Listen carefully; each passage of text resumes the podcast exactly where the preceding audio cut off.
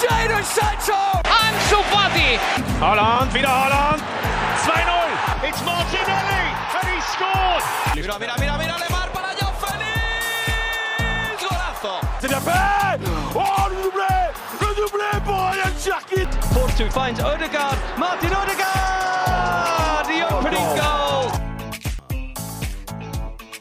Bonjour à toutes et à tous, bienvenue dans le Formation Football Club, le podcast dédié aux jeunes joueurs, aux éducateurs et aux centres de formation.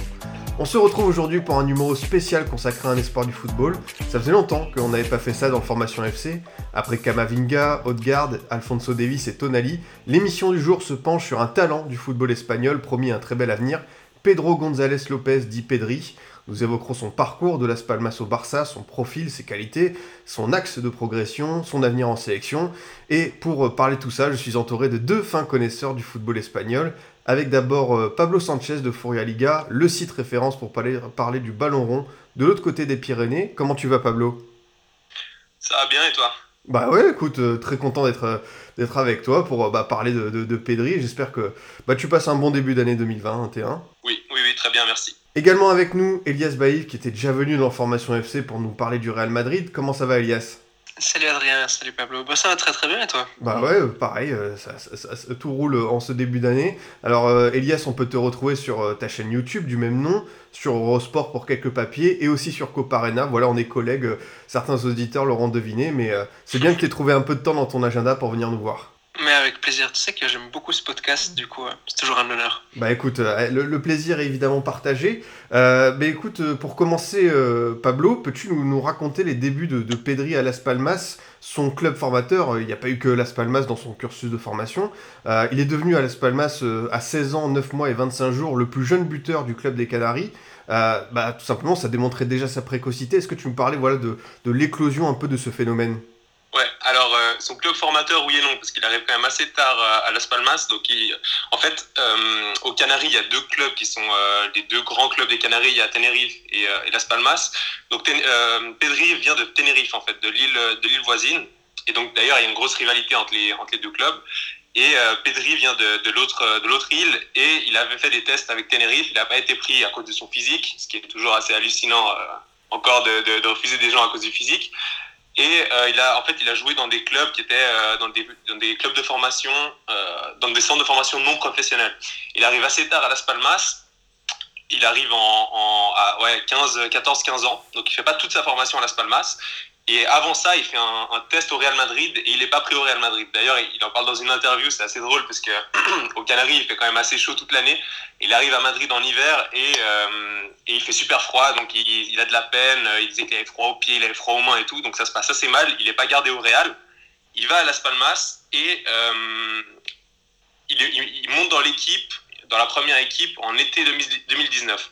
Donc euh, ce qui est assez impressionnant, c'est qu'il passe euh, le filial de Las Palmas, il passe du juvénile, qui est à peu près les U19, il passe de juvénile à la première équipe. Donc le contexte de, de sa montée en première équipe est assez particulier parce que Las Palmas venait de perdre, euh, enfin venait, de rater plutôt sa montée en, première division. Ils étaient descendus l'année d'avant. Le club avait investi énormément dans des joueurs qui étaient assez moyens finalement, et donc euh, voilà, c'était une saison ratée, trois entraîneurs, il y avait des gros investissements qui n'avaient pas, euh, qui pas, pas marché. Le jeu était assez moyen. Donc voilà, les supporters, tout, ce qui était autour du club était assez négatif. Et euh, dans les médias locaux, on commence à parler d'un super joueur euh, de, l'équipe des U19, justement, un petit Pedri. Et euh, là, enfin, moi, quand je lisais ça, ces articles, j'étais là, bon, ça, c'est un peu. euh, ils essayaient un peu de rattraper la saison en nous vendant un, crack, alors que voilà. Et euh, il est pris quand même en, prépa estivale avec la première équipe. Donc, euh, il commence les matchs amicaux. Euh, on voit quand même qu'il a de la qualité et tout, mais on se dit c'est bon, c'est des matchs amicaux, on verra, on verra quand il aura des vraies oppositions. Et euh, il fait d'autres matchs amicaux et on commence à voir, mais c'est un super joueur, voilà. Et le Barça commence à s'y intéresser. Là, on se dit, ok, peut-être que peut-être qu'il commence à, on commence à avoir un, très bon joueur euh, à Las Palmas. Et il est vendu en septembre au Barça, au, tout début de championnat. Donc euh, pour 6 millions plus des variables qui feront monter euh, sûrement euh, jusqu'à 30 millions le transfert. Mais les supporters étaient hyper déçus parce que du coup, on, on vend un peu la pépite du club au Barça avant que la saison ait commencé ou en tout début de saison. et à cause de problèmes financiers. C'est-à-dire que euh, le, président avait fait une, conférence de presse en expliquant qu'il euh, était vendu parce qu'il fallait régler des, des, problèmes financiers. Mais bon, du coup, la saison a pas vraiment commencé. On se dit, mais il y a, y a, y a un, une, euh, des, des, expectatives, je sais pas si on, le dit en espagnol, on dit expectatives, hein, mais je sais pas comment on dit en, français, autour de ce joueur. Et le, championnat commence, il commence pas titulaire évidemment, mais à chaque fois, il fait des grosses rentrées. On se dit, bon, ok, c'est vraiment un bon joueur. Le Barça, ok, ils n'ont pas acheté, euh, ils ont pas acheté euh, n'importe qui. Et on se dit, bon, bah, on verra quand il est titulaire. Il, commence titulaire et il performe aussi. Donc, il a un rendement assez impressionnant pour un joueur de 16 ans, tu l'as rappelé. Donc, euh, hyper jeune dans un, dans un championnat assez, assez relevé qui est la Segunda. C'est franchement un, bon championnat européen, c'est pas n'importe quel championnat. Et euh, surtout, c'est un championnat avec des grosses charges mentales, avec euh, des charges émotionnelles et mentales qui sont pas faciles euh, à, gérer quand on a 16 ans.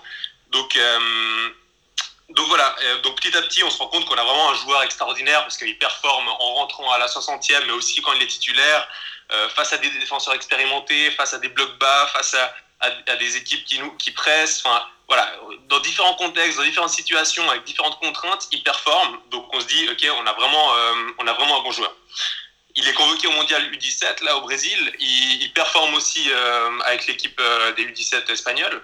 On se dit, ok, dans un autre contexte, dans une autre équipe, il, performe aussi. Donc là, on a vraiment un bon joueur qui peut performer dans énormément de contextes. Et on se dit, ok, on a perdu, euh, enfin, Las Palmas a perdu un, très bon joueur en le vendant au Barça. Mais écoute, merci pour cette introduction très complète. Euh, Elias, quelle est la première fois, toi, où tu as entendu parler de, de Pedri ou voilà ce, ce nom? Est-ce que c'est la signature au Barça ou déjà quand il était à Las Palmas, tu avais entendu parler d'un petit phénomène euh, du côté des Canaries? Non, au tout début, quand il arrive à Las Palmas, euh, quand il commence avec l'équipe première de Las Palmas, on en entend parler parce que euh, c'est un super joueur. Il faut dire que les joueurs des Canaries en Espagne, euh, il y a eu de très très belles apparitions. Hein. David Silva, Pedro, c'est les, les têtes de film, mais on sait que par-ci par-là, les Canaries sortent, les îles Canaries sortent des joueurs très intéressants, assez techniques, généralement enthousiasmants, on va dire, et c'est là que le premier contact s'est fait avec Pedri pour ma part. Et c'est drôle parce que quand on se replonge un peu dans l'histoire du joueur, ce côté phénomène précoce que Pablo a très bien illustré, ce joueur toujours en avance sur ses temps de passage, ça a vraiment caractérisé sa carrière. Hein. Dans un de ses clubs formateurs, euh, il avait 14 ans, il jouait déjà avec les moins de 18 ans, c'est dire euh, à quel point il était bon. Euh, quand il avait 9 ans, dans son petit village de Tegueste, les gens venaient voir les matchs pour Pedri. C'était une sensation le, joueur.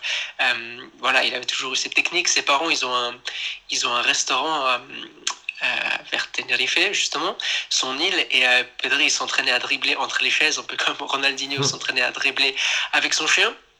Donc voilà, c'est vraiment le, phénomène.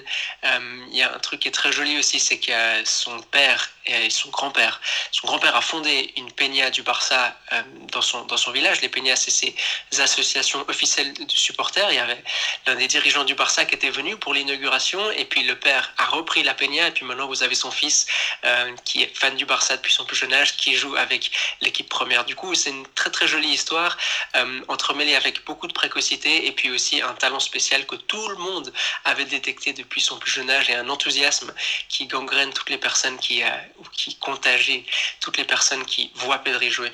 Justement, sur ce talent euh, précoce, euh, bah, très vite, Pablo, voilà, on a senti que c'était quelqu'un qui était super à la moyenne, mais justement, sur l'aspect mental, par rapport à la pression, Pedri n'a pas flanché parce que d'autres jeunes à son âge, 16 ans, 17 ans, une telle pression, ça aurait pu lui faire une sorte d'effondrement. Lui, est-ce qu'il est bien entouré justement? Et est-ce qu'il est prêt pour faire face à ce genre de situation?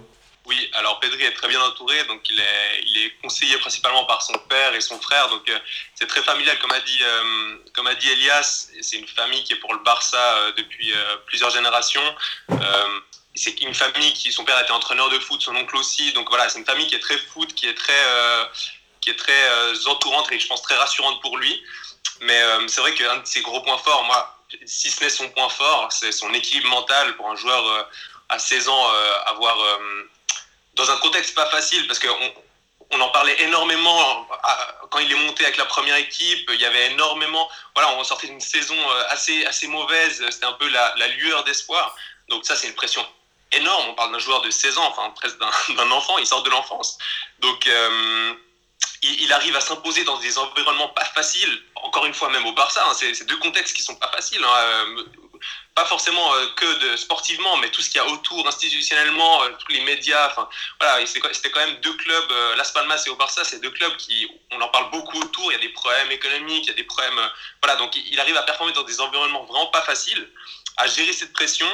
Et, et après, on voit en interview, c'est quelqu'un qui est très posé, très simple, pied sur terre, qui est là pour s'amuser. Il dit qu'il a envie de s'amuser le plus longtemps possible. Donc euh, il y, a une innocence, mais, mais pas une naïveté. Il y a une innocence dans le jeu, mais pas une naïveté parce qu'il sait ce qu'il doit faire, il, il, sait ce qu'il doit, doit travailler, il sait qu'il n'a il pas encore acquis euh, le niveau des, des, des, tout meilleurs. Donc euh, donc c'est vraiment un joueur qui est très équilibré mentalement et je pense que c'est un des gros points forts. Ouais, merci pour ces explications sur l'aspect mental de Pedri. Elias, au tout début de son introduction, Pablo a rappelé que le Real Madrid avait refusé Pedri, mais aussi Tenerife pour des questions bah, de physique. Et moi, je m'étonne. En Espagne aussi, on peut refuser des joueurs pour leur dimension athlétique. Je pensais que ça n'arrivait qu'en Ligue 1, ce genre d'histoire. Non, non, ça arrive aussi. Ça arrive aussi. mais on, a beaucoup de cas comme ça. Hein. Euh, cette vision du football espagnol qui ferait la part belle aux joueurs techniques, euh, je dirais que c'est un peu déjà une parenthèse dans l'histoire du football espagnol. Le football espagnol, historiquement, c'est pas du tout ça. Et puis non, non, tu vois, tu peux toujours tomber sur un scout qui est pas très enthousiasmé par un certain profil. Et je sais par exemple que quand des jeunes joueurs arrivent en première division, et qu'ils soient très très bons ou moyens, on parle toujours du physique. Comme quoi, ils vont devoir prendre un peu d'épaisseur physique. Ça arrive vraiment tout le temps. Et euh, on parle de, cette expérience, mais aussi, oui, il va devoir s'étoffer physiquement. C'est une chose qu'on entend souvent dans les médias. Du coup, oui, oui, ça arrive aussi. Alors du coup, sur le, choix de rejoindre le Barça, euh, tu as parlé bah, euh, de, son affiliation, Pablo. Est-ce que pour toi c'était une évidence? Est-ce que c'était peut-être trop tôt? Est-ce qu'il aurait dû faire encore quelques années en prêt dans un autre club de Liga? Bon, quand on voit actuellement ce qu'il fait, on se dit que non. Mais est-ce que toi, au moment où il signe au Barça, tu dis ok, c'est le bon choix? Au moment où il signe au Barça, c'est pas du tout une évidence parce que la, saison a à peine commencé. On l'a vu sur des matchs de prépa. Et euh, donc c'est pas une évidence au moment où il signe. Mais après, petit à petit, ça, le devient en fait. Mais au moment où il signe, pour moi, c'est pas une évidence en tout cas. Alors justement sur euh, bah, son, début de saison au Barça et même ces, quelques mois, euh, Elias, euh, est-ce que tu t'attendais à ce qu'il soit titulaire aussi rapidement? Parce que on pense au départ que Coman le fait jouer pour la rotation et non, on se rend compte que quand même il a joué déjà une vingtaine de matchs, même plus. comment tu évalues jusque-là sa saison avec le Barça? Alors, il faut se dire que cet été, au début de l'été, il y avait déjà des interrogations sur une possible non-intégration de Pedri à l'équipe première. C'était vraiment un débat qui était dans l'air. Euh, l'entourage du joueur le dit d'ailleurs, on était prêt à ce que le Barça nous envoie, nous acquérir dans un autre club où on pourrait avoir davantage de temps de jeu. Il y avait euh, même une période où on disait est-ce que Pedri va intégrer le Barça B? Et ça, c'était pas possible. Il y avait une clause dans son contrat qui l'en empêchait parce que le Barça B joue euh, seulement en troisième division. Mais l'une des possibilités qui était bien réelle, c'est qu'il soit prêté une année supplémentaire à Las Palmas pour qu'il puisse continuer d'avoir du temps de jeu. Ce serait seulement sa deuxième saison professionnelle, ça ferait vraiment sens. voilà, déjà, au début de la saison, on n'était même pas sûr qu'il intègre le, groupe de la première équipe. Et puis ensuite, ça a été véritablement euh, la révélation en quelques matchs. Je crois que tout le monde est tombé amoureux de ce joueur. Et c'est pas seulement qu'il était très très bon, parce qu'il y a d'autres jeunes joueurs du Barça qui sont bons, c'est qu'il a vraiment... Euh, défoncer la porte et euh, il s'est rendu indiscutable lui tout seul. Hein. Il n'y a personne qui lui a rien à faire. Il s'est rendu indiscutable tout seul. Très rapidement, on a vu aussi qu'il avait une bonne complémentarité, une bonne entente avec des joueurs qui avaient déjà un sacré parcours dans le football mondial. On pense à Messi, on pense à De Jong, on pense même à Griezmann. Euh, et ça s'est imposé vraiment comme une évidence et je crois que personne n'était prêt à ça. Le fait que le joueur soit très bon, oui, on le savait. Le fait que le joueur soit très équilibré mentalement et bien entouré comme Pablo le rappelé avant, oui, on le savait, mais il faut aussi mettre dans la balance le fait que Ronald Koeman, en début de saison, envers les jeunes joueurs, euh, il n'a pas toujours été très très protecteur. Il y a le cas Ricky Puch qui l'illustre, où il disait qu'il comptait pas sur Ricky Puch. On pensait aussi que ça pouvait arriver à Pedri. eh ben, euh, ça n'a pas du tout été le cas. Justement, euh, sur ses qualités, euh, Pablo, on a commencé à parler de, l'aspect mental, de, la technique, mais qu'est-ce qui te plaît le plus chez lui? Qu'est-ce qui fait que pour toi, c'est un jeune qui a ce petit quelque chose en plus? Est-ce que c'est sa première touche de balle? Est-ce que c'est sa vision du jeu? Parle-nous un peu du, footballeur qu'est Pedri. Alors, bon, il y a, tout ce qui est euh, technique, tactique. je fais juste un petit aparté. Pour, moi, c'est une qualité, il est divertissant. Mm. En fait, c'est aussi une qualité. Le football, c'est un spectacle, c'est un jeu. Pedri, il donne envie de voir les matchs. il il donne de l'espoir dans les deux contextes où il a joué à Las Palmas, au Barça, il donne de l'espoir. Donc voilà, ça c'est pour moi c'est une qualité. Après, si on rentre dans la technique et la tactique, euh, c'est autre chose. Après, techniquement, tactiquement, euh, ses points forts. Bon, alors techniquement, c'est clair qu'il a une première touche euh, excellente il sort de situations compliquées, il, s'oriente très facilement, il, il se retrouve très bien orienté à chaque fois pour donner la dernière passe, l'avant-dernière passe. Mais avant ça, il a une prise d'info qui est excellente. Il a une perception de son environnement qui est, euh, qui est géniale. Euh, il comprend les situations avant les autres. Euh, en fait, il a comme un radar mental. Il sait où sont les autres. Il comprend très vite ce qu'il faut faire, ce que demande la situation. Et, à Las Palmas, typiquement, quand il jouait au début, il jouait sur le côté. Enfin, il a très souvent joué sur le côté, dans un 4-2-3-1. Il a très souvent joué sur le côté gauche, donc en faux pied. Et je me souviens d'ouverture diagonale, mais en, une touche, il fait le crochet, après il fait une ouverture diagonale dans un temps mais très réduit.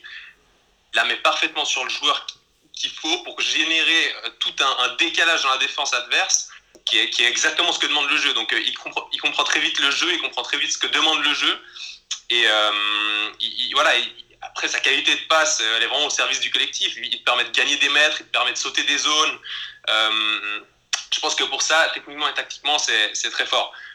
Après, euh, c'est comme disait Elia, c'est un peu dans la lignée. Je pense qu'il a, il a vécu dans un écosystème là aux Canaries. C'est un peu, euh, il, a aussi des références. Il a joué avec Jonathan Vieira aussi. Il a joué avec des joueurs qui techniquement, tactiquement, euh, je pense, l'ont fait grandir.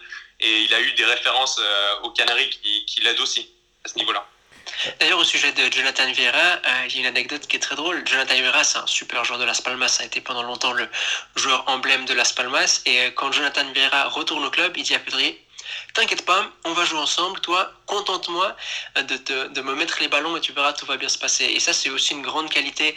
Euh, c'est que les joueurs les plus qualitatifs lui font confiance. On parlera peut-être de sa relation avec Messi. Messi lui fait confiance. Et encore une fois, il faut rappeler l'âge qu'a Pedri et le peu de vécu qu'il a dans le monde professionnel. Mais il est tellement bon techniquement et son interprétation du jeu est tellement à la hauteur de ses partenaires que ces derniers lui font une confiance aveugle. Oui, justement. Oui, vas-y, Pablo. Oui, Elias, mais en fait, c'est justement ça qui est intéressant, c'est que euh, performe aussi en tant que complément des meilleurs. Il n'a pas besoin, parce qu'on a certains joueurs jeunes qui ont besoin aussi d'avoir euh, beaucoup d'attention et que leur jeu soit, leur jeu, pardon, soit très mis en avant euh, avec, avec Jonathan Vieira et Messi. En Espagne, on parle beaucoup des supériorités, c'est parfois un peu pompeux, supériorité qualitative, quantitative, et une d'elles, c'est la supériorité socio-affective. Donc euh, la relation, la bonne entente avec, des, avec certains joueurs te permet de, créer des supériorités. Et je pense que c'est exactement ce qui arrivait euh, avec Jonathan Vieira et avec Messi actuellement. Donc euh, leur relation, sa relation avec les meilleurs joueurs te permet de créer énormément de choses. il n'a pas besoin d'être absolument au centre de tous les circuits de passe, d'être absolument au centre de tout. Quoi. Justement, bah, Elias, tu as parlé de, sa relation avec Messi. Comment tu le trouves euh, dans, dans, ce collectif du Barça, l'intégration de, de Pedri? Est-ce qu'avec euh, tous les joueurs ça se passe bien? Est-ce que pour toi il remplit bien son rôle? Euh, Voilà, il y a déjà des affinités, des automatismes qui se sont créés depuis six mois. Bah, Pablo le disait, le fait qu'il n'ait pas besoin d'être au centre du projet, ça, je pense que ça a bien aidé dans son intégration. Dans le sens où, je dirais que c'est pas vraiment un joueur, à la différence d'autres joueurs catalans, pour lequel tu as besoin de créer un contexte spécifique.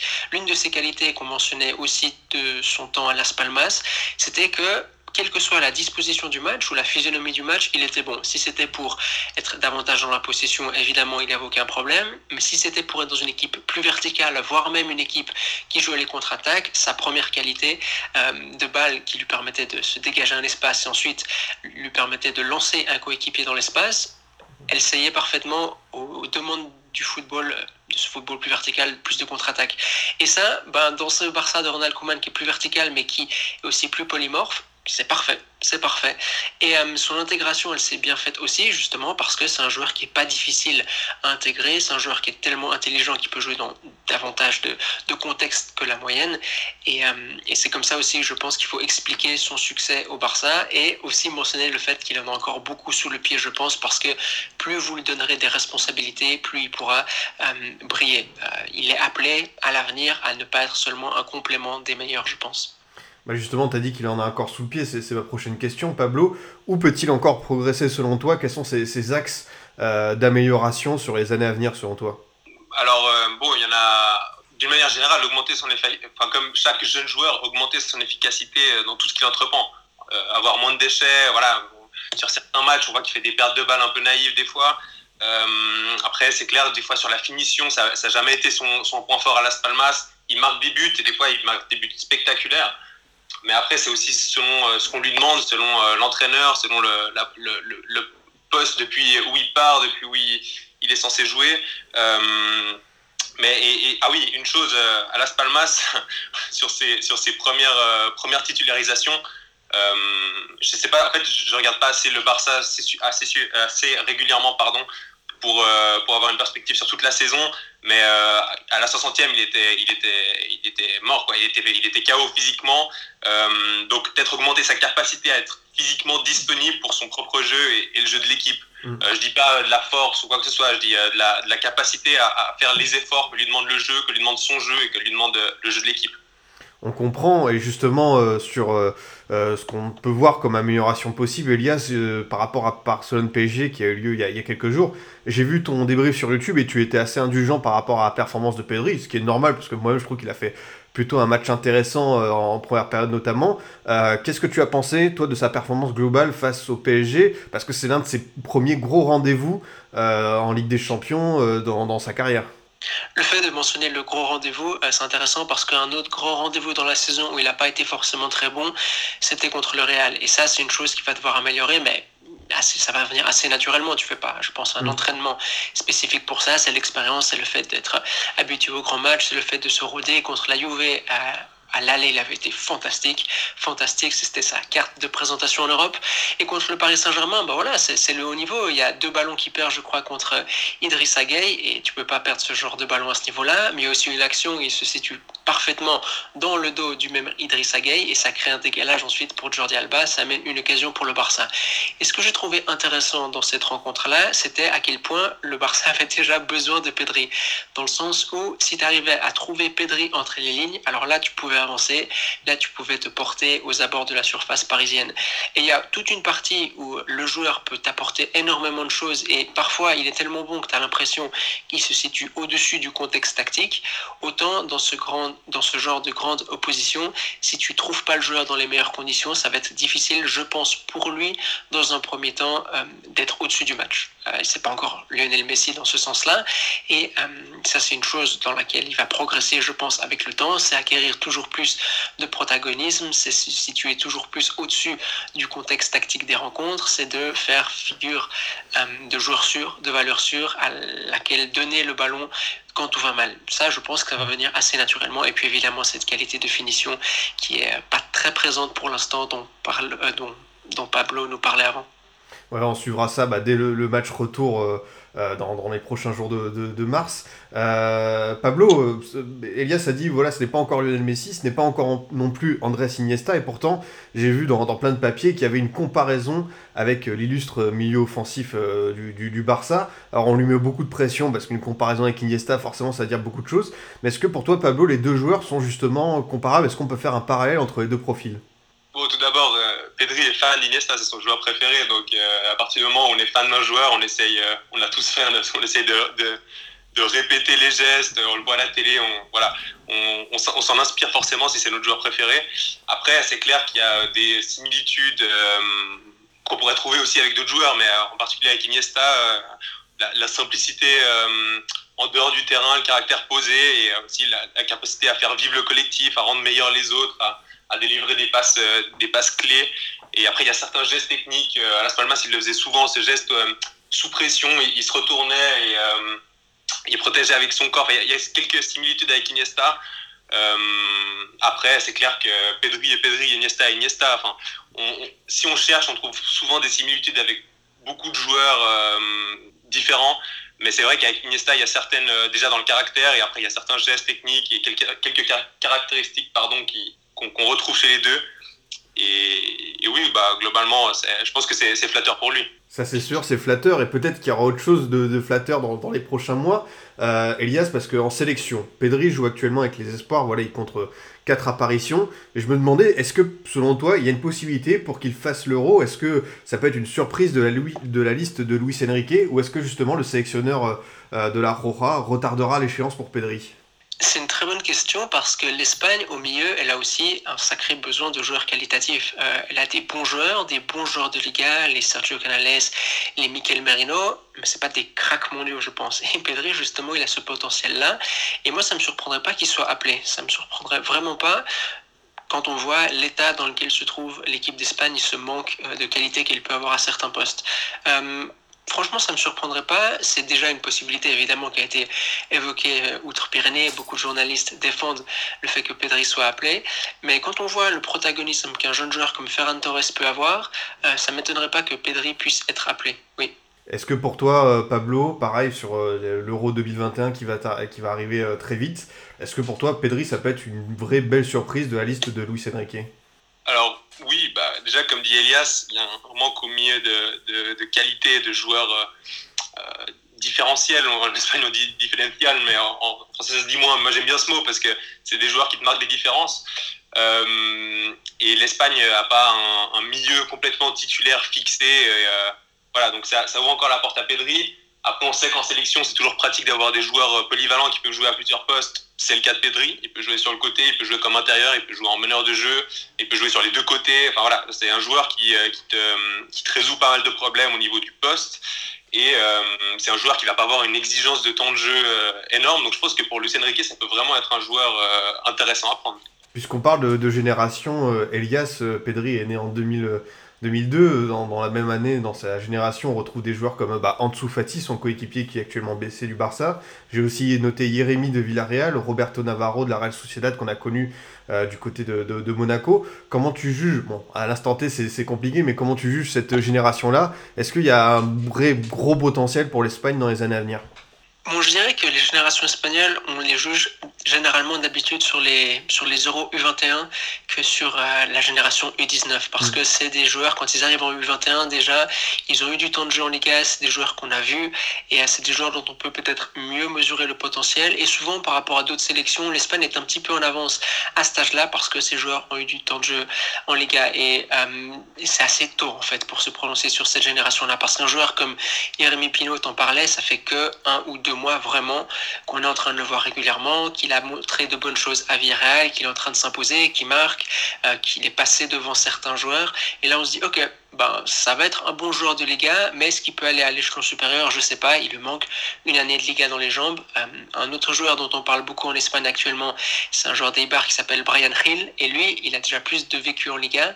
Euh, il a peut-être six mois d'avance qui font toute la différence. Du coup, pour cette génération 2002, je serais encore assez assez mesuré. Une petite anecdote marrante, par contre, euh, il y a eu le mondial U17 au Brésil en 2019. Pedri était dans le groupe. Euh, Ilaix Moriba, joueur du Barça intérieur du Barça, était dans le groupe également. Jérémy Pino, devait être dans le groupe, mais euh, il s'est fait à l'entraînement taper dans l'œil avec un ballon par Pedri justement qui lui a défoncé l'œil il n'a pas pu aller au mondial U19 une petite anecdote et puis tu parlais avant de Robert Navarro et ça c'est aussi un jeune joueur qu'on a trop vu. On en parle en bien du côté de la Real Sociedad qui au passage a plusieurs joueurs de cette génération 2002 qui peuvent hein, beau devenir au plus haut niveau, mais c'est un joueur qu'on a trop trop vu.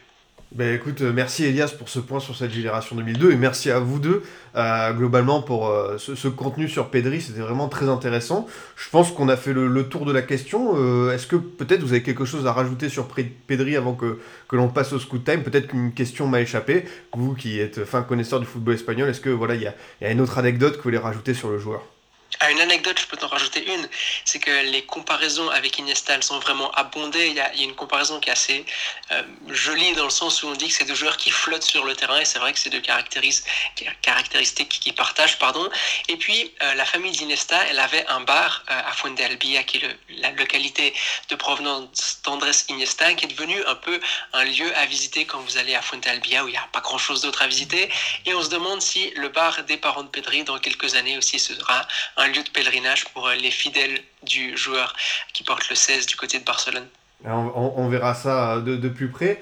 Euh, bah, en tout cas, merci beaucoup, messieurs. Euh, c'était super intéressant de, parler de, de Pedré avec vous. bah voilà, on peut passer au, Scoot Time. Le Scoot Time, à la découverte des jeunes joueurs. Le principe est, toujours le même, les, les, auditeurs le connaissent bien. Vous me présentez un jeune joueur méconnu du grand public avec son parcours, son profil, ses qualités. Voilà, vous pensez que dans les années à venir, ça pourrait être une, révélation. Bah, pour débuter, Pablo, qui as-tu choisi? Qui te fait rêver en ce moment? Quel espoir retient ton attention?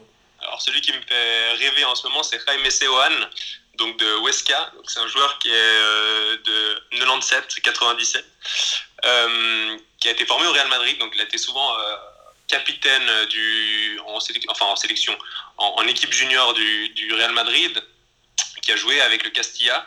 Donc c'est un milieu de terrain qui joue à Huesca. Il a moins joué avec Mitchell. Donc Huesca a changé d'entraîneur en milieu de saison. Ils ont commencé avec Mitchell et maintenant ils ont Pacheta. Donc il jouait moins avec Mitchell, mais maintenant avec Pacheta, c'est un joueur euh, fixe du milieu de terrain de, de Huesca. C'est un joueur qui a beaucoup de qualité ballon au pied, qui a du caractère, qui est tactiquement très bon dans, dans les phases avec ou sans ballon. Et ça, c'est vraiment intéressant. Euh, c'est un point d'appui constant. C'est vraiment une porte de sortie pour Huesca. Donc, il permet de sécuriser la progression. Il permet de, de calmer, euh, calmer la, conservation. Alors, l'équipe de Huesca n'est pas une équipe qui est faite pour euh, jouer euh, de manière euh, très attrayante. mais c'est vraiment une pièce importante pour, pour le West Pacheta. Et, et en fait, ce que, j'aime de ce joueur, c'est qu'il est adaptable, pardon, dans beaucoup de contextes, dans beaucoup de modèles de jeu. Et je trouve que c'est vraiment une qualité très bonne pour un joueur aussi jeune d'être d'être potentiellement adaptable dans, plusieurs championnats, dans plusieurs équipes, depuis plusieurs rôles, dans un rôle secondaire, dans un rôle plus important dans une petite équipe. Enfin voilà, c'est un joueur que j'aime beaucoup. Et justement, on a, fait, euh, on a parlé de la comparaison entre euh, Iniesta et Pedri, euh, exercice difficile, Pablo. Si tu devais comparer ce, joueur d'Huesca avec quelqu'un de plus âgé, plus expérimenté, qui, dans le profil, il te rappelle? Alors là, là, tu me prends par surprise. Là, j'ai pas. faudrait que j'y réfléchisse un peu plus, un peu plus longuement. Là, je j'en ai pas là de comparaison rapidement. Bah, les, certains profils de joueurs sont uniques, donc je le comprends, il n'y a, a, aucun problème. Écoute, euh, bah, on va pouvoir passer à, Elias. Merci beaucoup Pablo de nous avoir présenté ce, jeune joueur. Euh, la dernière fois, Elias, tu nous avais parlé de Miguel Gutiérrez euh, du Real Madrid. Cette fois-ci, quel voilà, joueur, jeune joueur espagnol te fait vibrer en ce moment? euh, il y a un joueur qui est en train de faire parler de lui en ce moment, c'est Jorge de Frutos. Euh, il joue à Levante et euh, il est en train pas seulement d'accumuler le temps de jeu cette saison, il est en train d'accumuler les passes décisives et c'est vraiment devenu un joueur important de première division. Il a 23 ans et il fait partie de ces joueurs qui, sont, qui passent par des grands centres de formation. Il a été formé au Real et autant au Real il était très très bon et il était au-dessus, je pense, à cette époque-là au Real Castilla, un ailier gauche qui driblait beaucoup, qui avait beaucoup de facilité dans le dribble. Et puis ensuite, toute la question, c'est quand vous n'avez pas le niveau pour intégrer la première équipe du Real Madrid, qu'est-ce que vous allez faire de votre carrière? Souvent, ça passe par un prêt et ces expériences, euh, que ce soit à Valladolid, euh, où il a très très peu joué, euh, ou Rayo Vallecano, eh ben, elles n'ont pas permis de confirmer les espoirs placés en lui, du moins à court terme. Et puis cette saison, avec les 20 en première division, eh ben, il, a vraiment, il est vraiment en train de faire parler de lui et c'est un joueur voilà, qui joue sur un côté, qui est assez propre. Hein. C'est un joueur qui peut aller provoquer et qui provoque justement, et ça c'est bienvenu dans un football espagnol assez stéréotypé, assez, assez lisse, on va dire, mais c'est pas un joueur qui va euh, trop partir dans des dribbles qui font pas de sens. Euh, tout ce qu'il fait, c'est assez efficace et c'est ce qui lui permet d'être titulaire dans une équipe de Levante qui a énormément de très très bons joueurs, mais qui peut-être manquait de ce profil-là, qui peut déborder, mais qui a aussi une grande lucidité dans ses gestes. Et au niveau de la comparaison, je pense qu'une comparaison avec Ferran Torres, elle pourrait se faire. Dans le sens où ces deux joueurs, voilà, qui jouent sur un côté, qui ont une certaine vitesse qui ont du dribble en eux, mais c'est pas le genre de joueurs qui vont faire des passements de jambes, c'est les joueurs qui vont dribbler, mais être assez efficaces, euh, qui vont pas euh, garder le ballon plus que de raison. Ben voilà, tu, tu, tu, m'as avancé sur, euh, sur la comparaison, c'est très intéressant. En plus, je me dis qu'à Levante, voilà, il y a des attaquants intéressants comme Martier Morales, avoir un passeur comme ça, bah, franchement, ça se prend pour, pour, pour l'équipe de Levante. Exactement, Levante, c'est vraiment une équipe qui a, je pense, des profils que tout le monde pourrait apprécier. Je dis toujours que Levante, c'est l'équipe des, euh, des, trois roulettes et des deux petits ponts par match, parce qu'au milieu de terrain, ils ont des joueurs qui sont fantastiques techniquement. Mais c'est pas toujours facile pour cette équipe de trouver de la cohérence. Et justement, un joueur comme Defrutos, un profil un peu différent, qui peut compléter ceux du milieu, mais aussi servir les intérêts des joueurs en attaque, euh, ça s'y est parfaitement. C'est vraiment bienvenu. Ben écoutez, merci euh, beaucoup messieurs pour bah, ces explications euh, très complètes sur euh, ces deux jeunes joueurs. On, suivra de près euh, leur évolution dans les prochains mois. En tout cas, bah, c'était un vrai plaisir globalement de parler avec vous de, Pedri. Pablo, qu'est-ce qu'on peut lire prochainement sur Fourialiga Liga de ta part? Quel papier tu, prépares? Alors j'ai prévu une interview avec un, des coachs de Las Palmas. Vous verrez lequel. Bon, c'est un, coach d'une des équipes du filial. Euh, j'espère que ça va pouvoir se faire. On est en attente de l'accord du club. Voilà, c'est un coach très intéressant. J'espère que ça pourra sortir. Ok, bah écoute, euh, merci beaucoup, on suivra ça de près. Euh, vu ce qu'a fait Pedre à Las Palmas, forcément, ça nous intéresse d'avoir un entraîneur de, cette équipe pour en parler plus en profondeur. et toi, Elias, bah voilà, on a parlé en début d'émission, tu as plein de projets, de, médias en cours. sur quoi tu vas te concentrer dans les prochaines semaines? Là, il y a la série de Coparena qui s'appelle Ma vie de footballeur qui va m'occuper les prochains temps. Le premier épisode euh, vient de sortir au moment où on enregistre et euh, cette émission, on parle du côté humain des footballeurs. Ça va m'occuper un, petit moment encore. Bah écoute, avec grand plaisir. Puis euh, voilà, je, vous dis, les auditeurs, vous pouvez foncer sur Coparena, plein de, de formats différents, d'émissions, de papier, d'analyse. Donc euh, voilà, un média émergent où vous pouvez retrouver Elias et votre euh, humble serviteur. En tout cas, bah écoutez, messieurs, c'était un vrai plaisir, je vous le redis encore, de, de faire cette émission. J'ai appris euh, plein de choses sur Pedri et j'espère que pour vous aussi, vous avez passé un bon moment. C'est toujours un plaisir, Adrien.